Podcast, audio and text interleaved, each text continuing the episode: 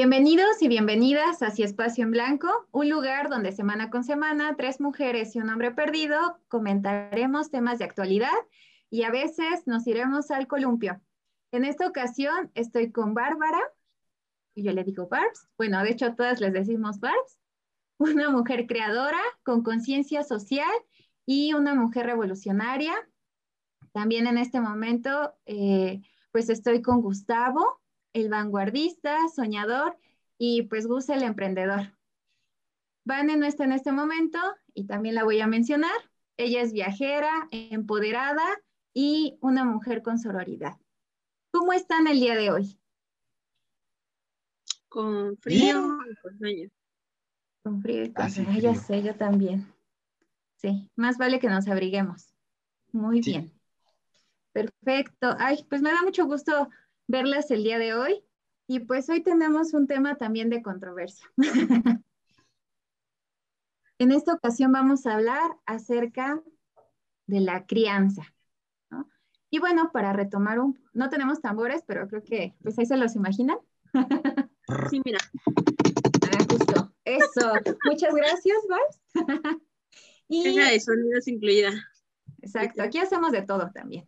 Y bueno, pues, ¿qué nos llevó justamente a elegir este tema el día de hoy? Eh, con tiempo pasando, no solo por la pandemia, sino que eh, eh, a nivel psicológico y emocional, que vale la pena darle la atención.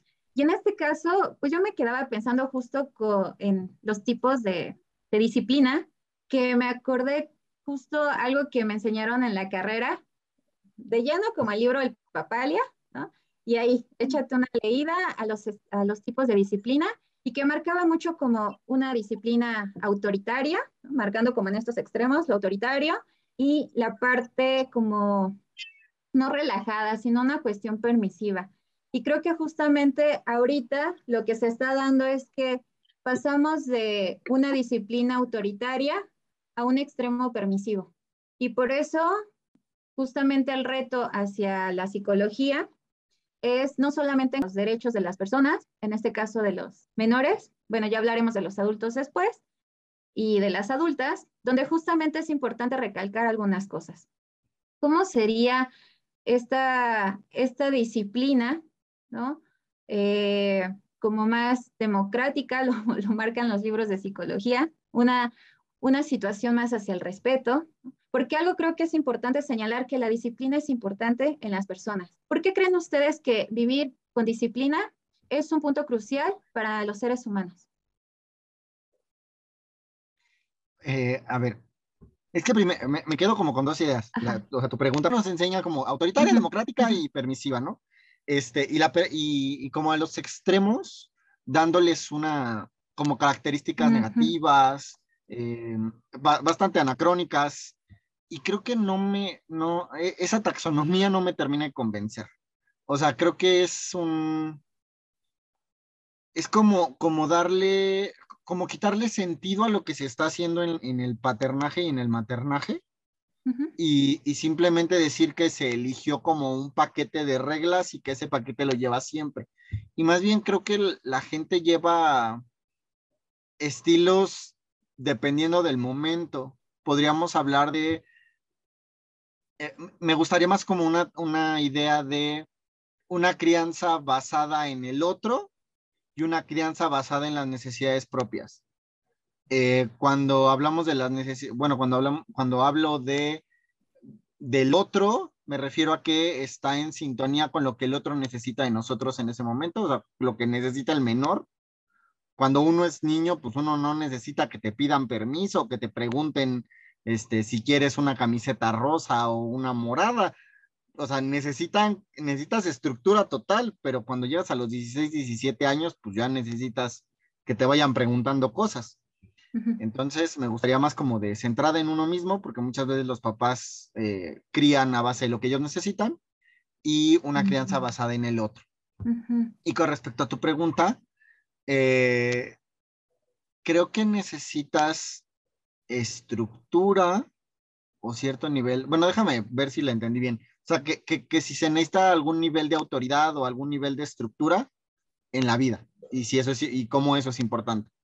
¿Esa sería como la idea? Bueno, es que ahí justamente nos metemos en a qué se refiere el término disciplina, ¿no? como algo riguroso o algo que da estructura. Creo que todos necesitamos, o sea, no necesitamos algo riguroso, ¿no?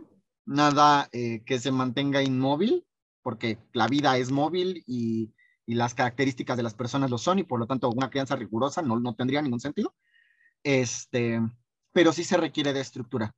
Eh, creo que necesitas estructura para poder saber que puedes obtener de los otros y que no puedes obtener de los otros. Y si todo es caos, ¿no? O sea, ahora me das y mañana no, este, hoy puedo confiar absolutamente en que me vas a respaldar, pero mañana veo que, que no me respaldas en ningún sentido o directamente no me respaldas en nada, pues ha traído consecuencias desastrosas para la humanidad.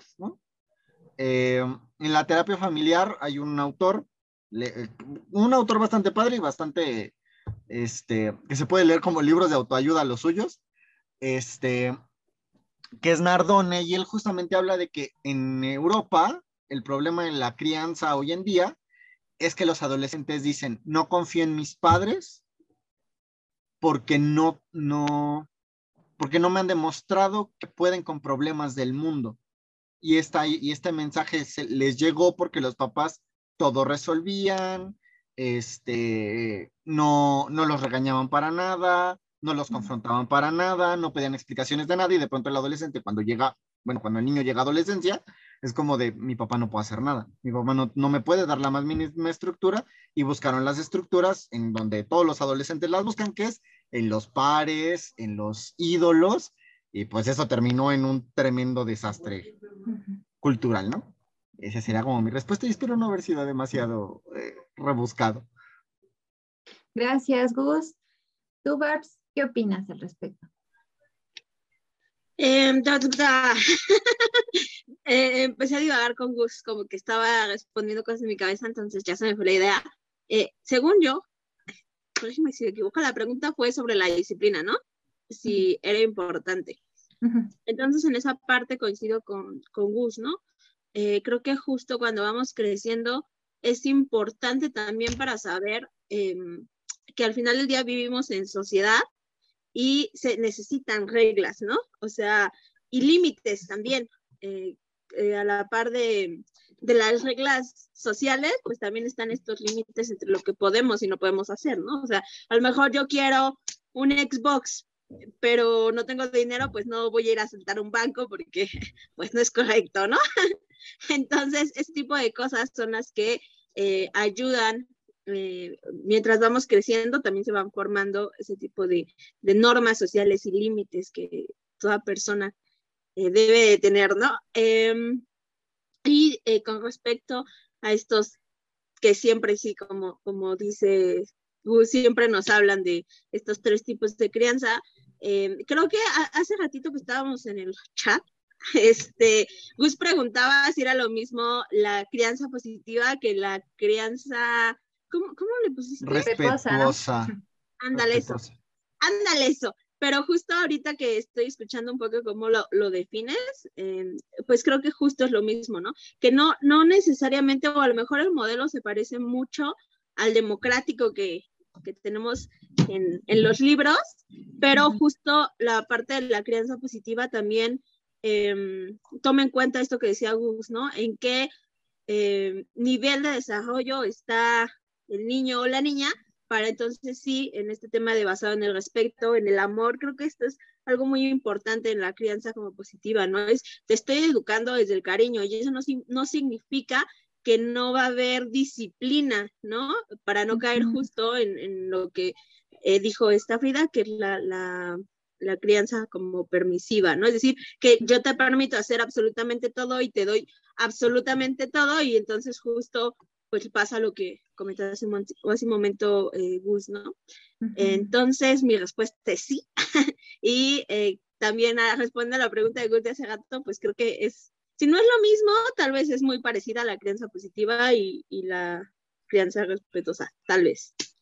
Eh, no, ah, con, esto que me cuentas, no sé si son lo mismo. O sea, es que la crianza respetuosa es como todo un movimiento de, crianza que tiene como reglas muy específicas y casi, casi protocolos de, qué hacer en cada momento de la vida.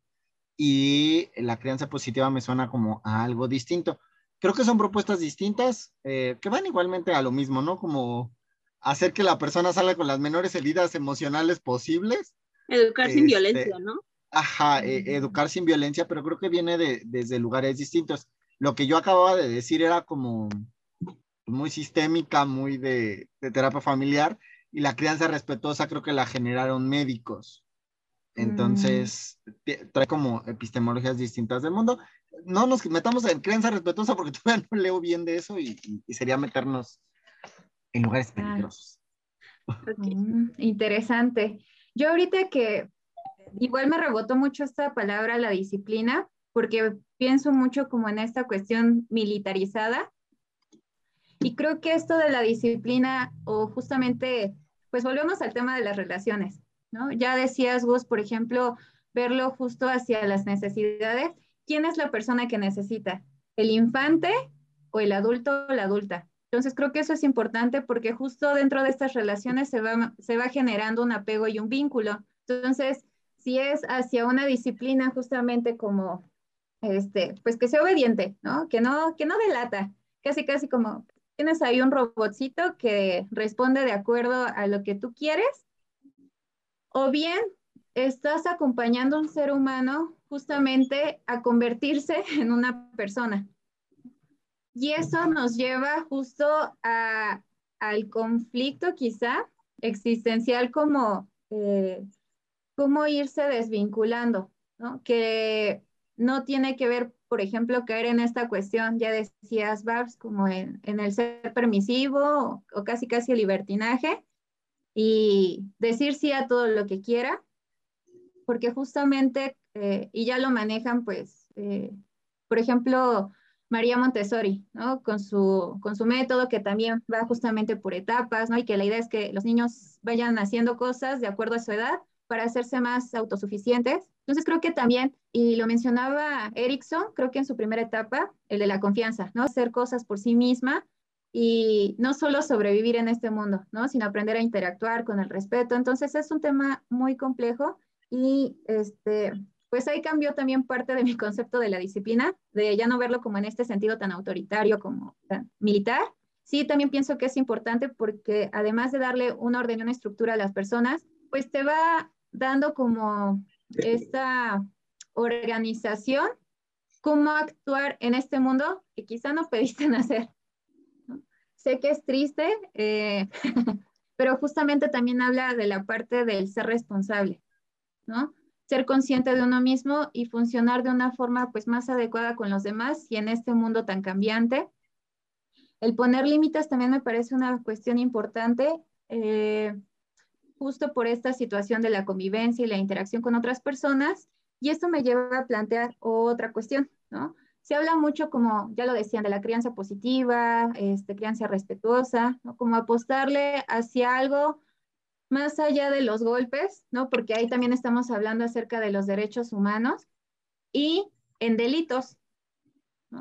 Que también entiendo, y ahorita me acuerdo de, de mis pacientes y de sus cuidadores, eh, donde casi casi es como de, pero pues sí es que si se maneja el discurso como de, pues es su derecho, ¿no? Puede ser un delito, si yo le estoy regañando, no me regañes, que es mi, tengo derecho a, que me trates de una forma respetuosa, ¿no? Entonces, creo que también va poniendo en jaque a las personas. Eh, a lo mejor en la infancia es un poco más fácil irlo manejando, pero justo el reto es la adolescencia o ya llegar en un momento de adultez. ¿Cómo se pudiera manejar pues este tipo de crianza? creo que algo bien, bueno, son dos cosas que quería decir, que ahorita que estabas hablando, eh, recordaba, ¿no? Eh, este tema de, de, la responsabilidad, es decir, muchas, a lo mejor, es que vaya, no quiero caer como en generalizar porque en nuestro contexto a veces es muy diferente al contexto general, ¿no? Por ejemplo, cuando se habla en la universidad de violencia, por ejemplo, o de, violencia contra la mujer, o este tema como de la crianza, casi siempre la mayoría que está en nivel universidad, pues ya por estar en la universidad está en un, en un contexto de privilegio, ¿no? Entonces, por ejemplo, yo cuando doy cursos, que ya lo había comentado, ¿no? De terapeutas con perspectiva de género, eso ya no sucede, o ya casi no es así, ¿no? Pero a veces nos olvidamos que a lo mejor en nuestro contexto acá ya no sucede tanto, o ya es más visible darnos cuenta cuando estamos en una situación de violencia, pero no así en todo. A lo que iba es que estaba esta muchos padres de eh, como de que me debes la vida. Era una yo a darle, educarle en la constitución, en el artículo 3 de la constitución, de, tus hijos no te, o tus hijas no te deben absolutamente nada, ¿no? Porque ellos te deben, ¿no? Por ejemplo, o que decidas absolutamente todo de su vida. Y por el otro lado, este tema de, bueno, no el control, la regulación emocional y la inteligencia emocional, aunque ya ese término creo que no es muy científico que digamos, pero hablemos de la regulación emocional. Eh, es decir, si obvio el niño que esos son niños y niñas van a hacer travesuras y no es porque sean malos y quieran, este, pues eso como destruir tu vida, ¿no? Es parte también de la exploración, ir conociendo, ¿no? A lo mejor, y, y no, no quiera decir de nuevo que no, no vaya a tener consecuencias. Así, por ejemplo, ahorita está jugando y chin, tiró la tele, ¿no? Que no cuesta tres. Entonces, obvio que te vas a enojar, o la mayoría de las personas se va a enojar, ¿no? Porque entiendes el valor de la tele. Eh, y aparte también que a lo mejor la criatura se pudo haber lastimado, ¿no? En el mejor de los casos, pues no se rompió la tele ya. Pero esa es una situación que tu hijo o tu hija, en este ejemplo metafórico, lo digo porque ahí tengo la tele, ya saben que yo no tengo mucha creatividad, este, no, no tiró la tele con la intención de hacerte enojar, a lo mejor estaba jugando y pues le dio con el balón, que no debería jugar en la casa con el balón, ¿no? Pero justo, si tú no pusiste ese límite antes, pues obvio que van a pasar cosas, ¿no? Entonces a lo mejor tú te puedes enojar con la situación, pero el cómo tú respondes a esa situación de enojo, o sea, para jugar con un balón adentro y que aparte, pues a lo mejor va haber una consecuencia a eso que sucedió, ¿no? Que tiró la tele.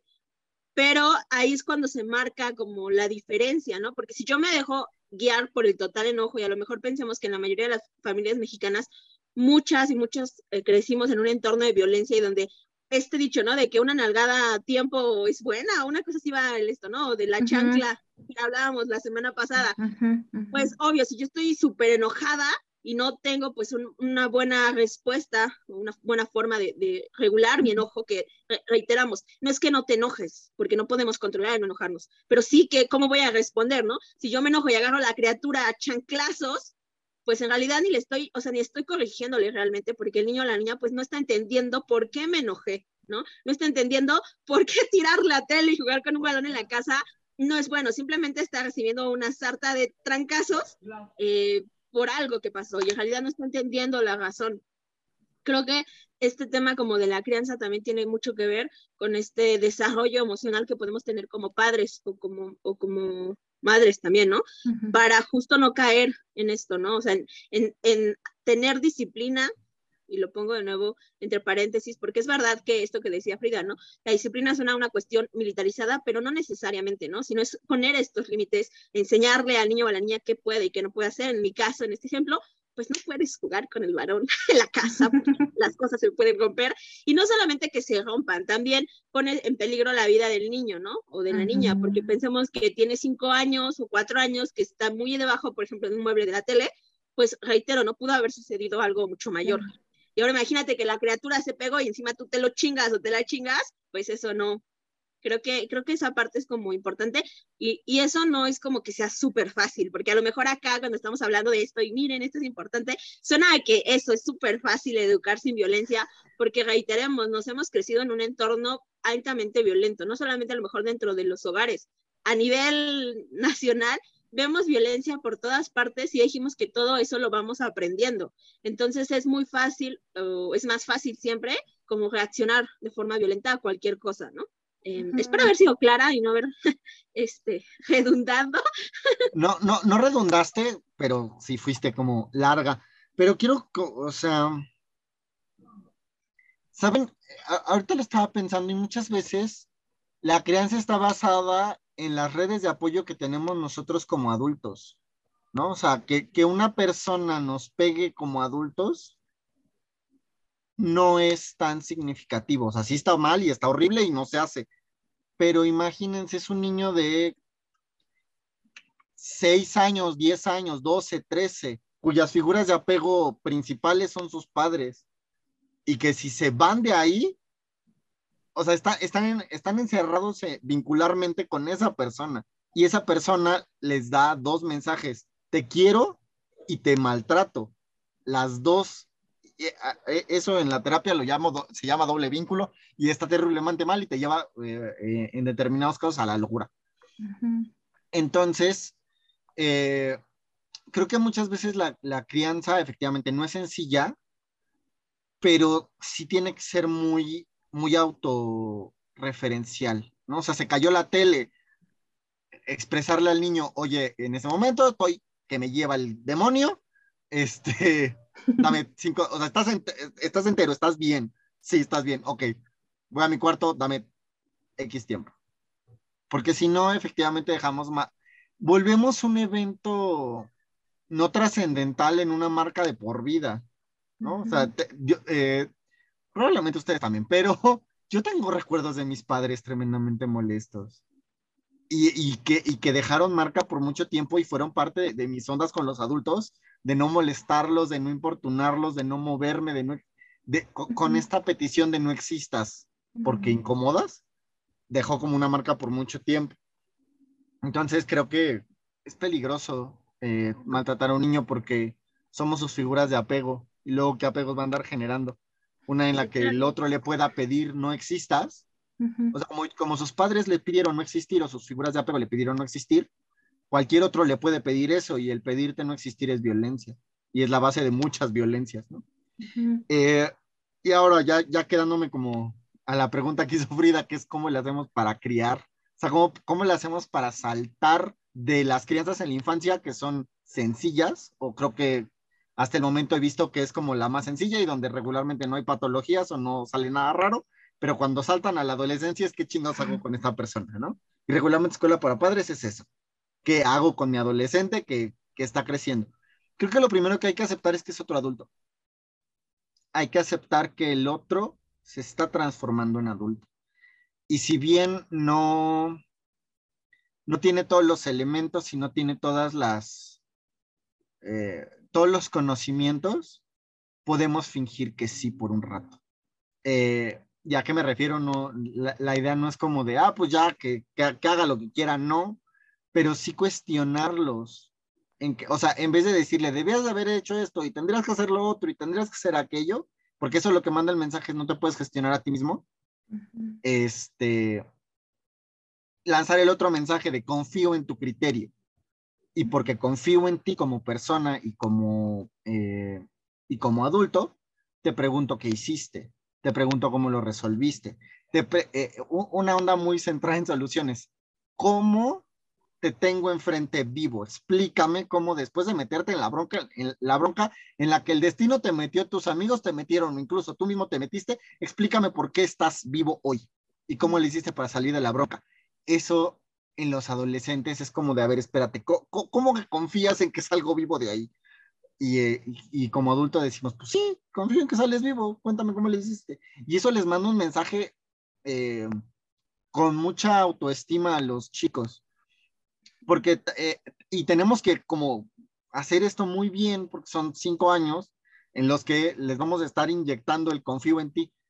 Hace, y, y por qué me parece importante esto? Porque la petición de la adultez es paradójica en tanto crianza me acuerdo que cuando cumplí 18 me dijeron mis papás, ya eres un adulto y eres responsable y eres legalmente responsable de todo lo que hagas. Y es como de, a ver, espérate, ¿cómo? Ayer tenía 19, 11 meses, 17, 11 meses, 29 días y yo no me podía gestionar en ningún sentido. Yo era un imbécil. Y ahora me dices que al día, o sea, pasaron 24 horas y yo ya debía haber aprendido todo para autogestionarme, para ser la persona que debería de ser adolescencia, adultez también es como muy ansiolítico, ¿no? O sea, la, adolescencia es un espacio de conflicto porque quiero que confíes en mí, pero no me comunicas que confías en mí, y la adultez se vuelve un momento de ansiedad y por eso estamos, nos la vivimos tomando medicamentos, porque todos me dijeron mm. que no podía y después me dicen, tienes que poder. Eso es un, eso es un broncón y crear adolescentes, sabemos que es una onda, pero hay que ir dando pasos. Claro, claro. Pidos, pidos, pidos. Ajá. Quiero decir algo bien importante. Sí, adelante, eh, Que, eh, esto que dice Gus, o sea, súper créanle a Gus, él es muy bueno en estos talleres.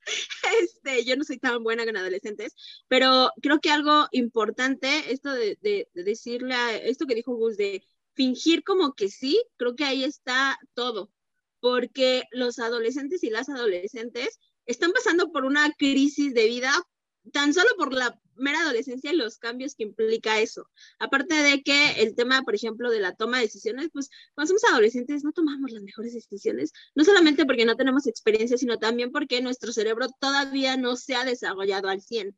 Y creo que como padres y madres tenemos que ser conscientes de eso, porque no le puedo exigir exactamente como el mismo criterio que yo, como ya un adulto con todas las experiencias buenas y malas que tuve, que tome, ¿no? Es decir, por ejemplo, eh, pasó algo horrible y el, adolescente salió vivo, pero apenas si le está contando, ¿no? Y entonces tú obvio que te vas a enojar, pero el reclamo es como de por qué no lo hiciste bien, ¿no? Pensando y tomando en cuenta todo esto, o sea, creo que sí es importante fingir como que son adultos y darles esa responsabilidad sobre su vida, de también de a poco, ¿no?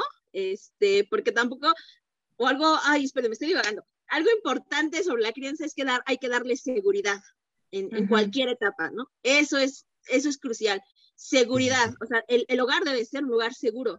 Y justo si yo estoy como echándole la culpa de todo y entonces si pasa algo malo, no me van a hablar, porque sé que voy a recibir un tremendo de regaño de parte de, de, de, casa y entonces eh, como todo va a ser lo peor del mundo. Y de nuevo, no quiere decir que no les llamemos la atención si la super regaron, pero ofrecerles la seguridad primero, ¿no? Estoy aquí para apoyarte, la super regaste, está mal, no debiste haber hecho eso, pero te apoyo, ¿no? Y a lo mejor de nuevo, ah, va a haber consecuencias a eso que tú hiciste y hacerte responsable de tus acciones porque ya no tienes cinco años y eso es real, pero recordar que realmente también siguen en desarrollo y no podemos exigirles, aunque lo fijamos, este, el mismo nivel, que un adulto o una adulta, que a veces también no sabemos ni qué hacer con nuestra vida. O sea, yo soy adulta. No sabemos qué hacer con nuestra vida.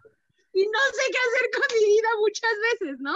Entonces, y a veces quienes ya estamos ahí, y también que como padres a veces no sabemos ni qué estamos haciendo, y como madres, ¿cómo le exigimos a un niño o a una niña de 15 años que tome excelentes decisiones, ¿no? Y creo que esto es un punto clave, justo eh, si pueden ir tomando nota, porque realmente es, una cuestión muy confrontativa. A veces se espera justamente como en, hasta cuando te llega para hacer alguna evaluación psicológica, ¿no? Casi, casi de arréglemelo, dígame los puntos que tiene mal y cómo lo, los vamos reprogramando y que ya funcione como yo espero. Y no es así. Eh, y digo que es muy confrontativo, digo, eh, no solo por mis pacientes que he tenido, sino de una personita muy cercana a mí, de mi familia, justo el entrar a esta, a esta etapa de la adolescencia, que creo que te va, es abandonar o vivir ese duelo de abandonar esas expectativas. ¿no? Ah, pues va a tener buenas calificaciones, ah, pero va a ser esto y esto, ¿no? Como la parte, este, creo que ahí va mucho, por ejemplo, de mi sobreexigencia, ¿no? Pensando que, que seguiría el mismo camino, pero no, como bien mencionan, cada persona tiene sus propios este, eh, intereses, también sus propias áreas de oportunidad y limitaciones. Y en esto pienso mucho como en la cuestión, una actitud humanista, bueno, de la psicología humanista que habla mucho como del el, afecto incondicional. Es decir, ver a la persona tal y como es, reconocerla aún con estas características que nos desagrada y mostrarle, yo pondría estas palabras de la confianza también en amor, ¿no? Amor es cuando pones límites, amor es cuando justamente le das esa seguridad a la persona, sabiendo o diciéndole que haga lo que haga va a tener consecuencias, ¿no? Y sí va a estar como esa parte del apoyo, pero y finalmente, pues se tiene que ser responsable de ello, ¿no? Entonces, ajá. Es que creo que hay, que hay algo muy interesante que dijeron ambas. Eh, lo, primero, que, no le hablan a los padres porque saben que los van a regañar. Y me acordé de un montón. Al inicio de mi, de, mi carrera como psicólogo clínico, este, me llegaban muchos padres diciéndome, o sea, esta, esta metáfora de te lo traigo para que lo repares, este, lo traigo para que lo repares y me expliques por qué me miente, por qué miente. Y durante mucho tiempo le estuve dando vueltas y leyendo cuatro mil bibliografía y la fregada para que finalmente la, el motivo es, miento porque esta verdad que construyo es una verdad que sé que me va a permitir seguir viviendo en mi casa.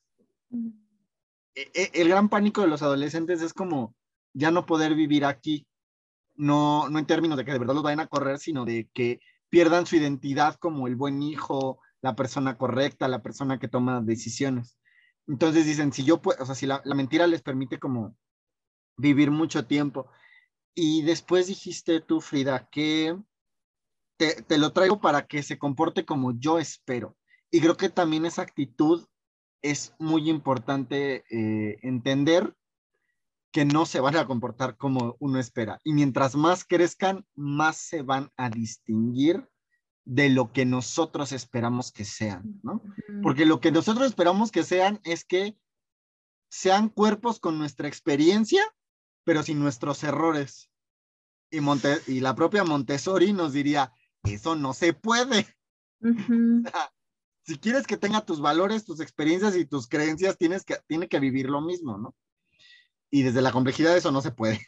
Entonces, es aceptar que el otro tiene un, conjunto de valores que puede que no valides. le, decíamos a una consultante en la semana, es que esperas que tu papá tus papás te lo validen todo y eso no va a pasar, porque mientras seas adulta, no van a validar todo lo que hagas. Y creo que para los padres también tiene que venir esa premisa de no vas a validar todo lo que hagan porque no va a venir de tu sistema de valores. Pero eso no quita que es tu hijo y eso no quita el afecto que deberías de, bueno, no, no que deberías, pero que en el mejor de los caminos podrías eh, soltarle esa mano de, oye, te apoyo, sí, no, no me agrada como este sistema de valores que tienes, pero pues ya ni pedo. E, e, es persona y podemos seguir siendo persona, seguir tratándonos como humanos sin necesidad de que te unas a mi sistema de valores, porque eso es tremendamente dictatorial, ¿no? Claro, ajá.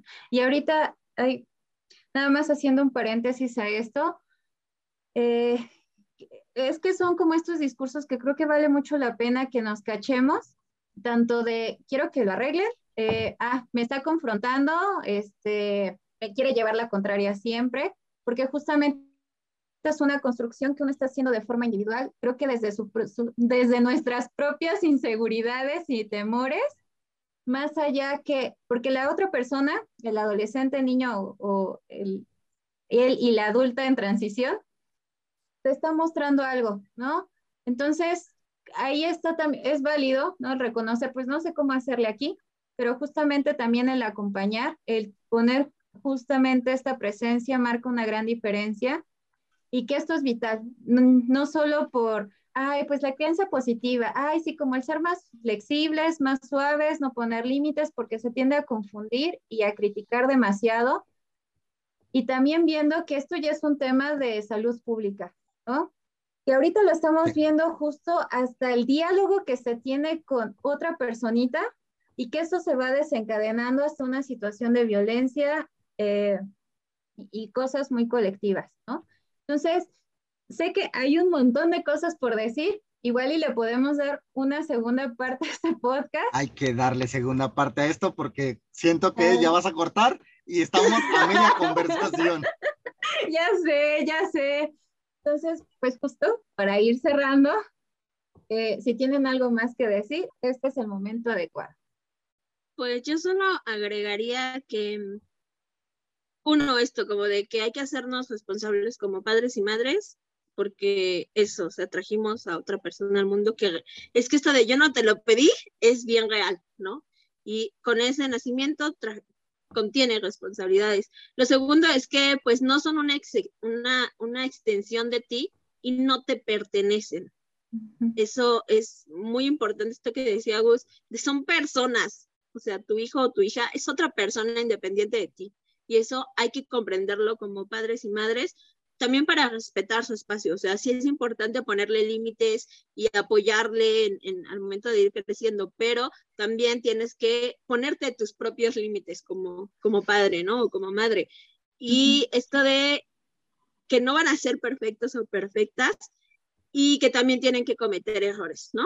Digo, eh, intentar que esos errores no sean como terminaron en la cárcel o, se terminaron, no sé, cayendo por las escaleras y se rompieron 40 huesos cuando eran unas criaturas muy pequeñas.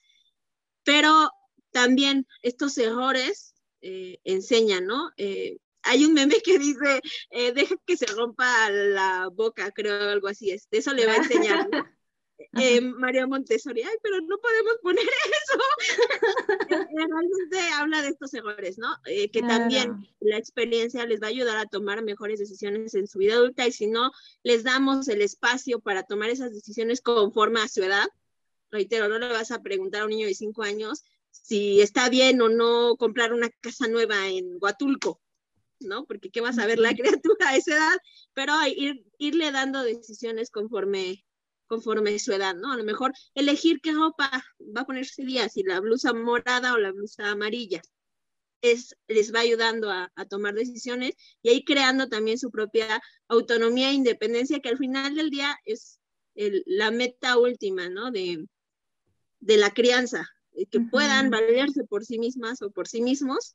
Lo hiciste bien, aunque no estés tan de acuerdo con todas las decisiones que ha tomado y hay que hacer una segunda parte definitivamente. claro que, sí. Creo que la siguiente semana nos vemos para seguir con este tema. Quiero, eh, yo como último comentario quiero hacer mención que, que esta actitud que estamos exponiendo ahorita con adolescentes, que es de, de confío en que eres una persona, que confío que eres una persona, eh, en algún taller que tomé hace algunos ayeres, decía que, este, que esto es condicionado a que hagan las cosas bien. Y yo no estoy de acuerdo. Este principio de eres una persona y confío en que eres una persona se aplica siempre. Por más que hayan cometido errores, por más que les hayan salido las cosas raras, mal, chuecas, siempre tenemos que entrar con esta actitud de sigues siendo una persona autónoma y por lo tanto confío en que vas a hacer las cosas bien. Y en teoría, yo confío en que si hacemos eso, no vamos a llegar, eh, no, eh, el error de caer en la cárcel no va a pasar, porque va a haber un nivel de autoconciencia bastante fuerte. Y, también quiero decir que pregunten a sus hijos sobre asuntos de sus hijos y se darán cuenta de la enorme sabiduría que tienen los niños. Los, los niños y los adolescentes, cuando uno les pregunta, cuando uno tiene la confianza de decirle, oye, ¿tú qué opinas de lo que hizo tal cual persona? Te van a sacar una apología de por qué estuvo bien o por qué estuvo mal, con marco teórico, referencias, todo perfectamente bien estructurado. Solo es cosa de pregúntenles. Los niños son sabios y los adolescentes también. Ay, qué bonito. Me, de, verdad que me, encanta escucharles. Eh, también me ayuda a hacer catarsis, lo, reconozco porque es, es, una situación como, pues muy frustrante, Justo eh, empezaba al inicio describiendo este podcast, aún con los libros en psicología o aterrizarlos en las exposiciones. Y ya cuando te encuentras en la vida real, que justamente en este cambio generacional, dices, qué obole, ¿no? O, ver justamente esta parte de los temores y las propias inseguridades. Eh, digo, no hay una receta de cocina, son propuestas y sobre todo el apostarle también hacia la... Se está tomando mucho en cuenta como una materia para eh, los niños, las niñas, adolescentes, y de pronto se deja de lado pues al resto de la familia, ¿no? Entonces también es un trabajo en conjunto, eh, colectivo justamente, y que hay muchas cosas que se pueden ir haciendo. A veces creo que se genera también como esta sensación de, pues como que no se va avanzando, ¿no? Pero pequeñas acciones como el ver a la otra persona, hacer las cosas diferente el reconocer me equivoqué, eh, híjole, pues ya le aventé el chanclazo, ¿no? ¿Qué es lo que puedo hacer a partir de esa experiencia? Porque también entiendo que está inmersa una cuestión de poder y, pues muchas cosas que podemos aterrizar también la, la siguiente terapia, ¿no? Exacto. Entonces, eh, pues también el reconocer nuestros errores es algo humano, estamos en interacción con otros humanos. También es una muy buena oportunidad, base en eso podemos ir armando las siguientes preguntas o, o, retomarlas ahora que estamos en TikTok, en Instagram, Facebook. Y bueno, con eso a mí me gustaría cerrar justamente esta parte, me quedo reflexionando. Su escucha, nos vemos la próxima semana, estén al pendientes, el tema queda muy interesante. También suscríbanse a TikTok, no sé si se me olvida algún otro. Eh, ah, en Colectivo Ignosi también, andamos por ahí. Déjenos sus comentarios con su opinión y a los haters y a las haters, cuando se les pase el coraje, pues les vemos en los columpios. Bye. Bye.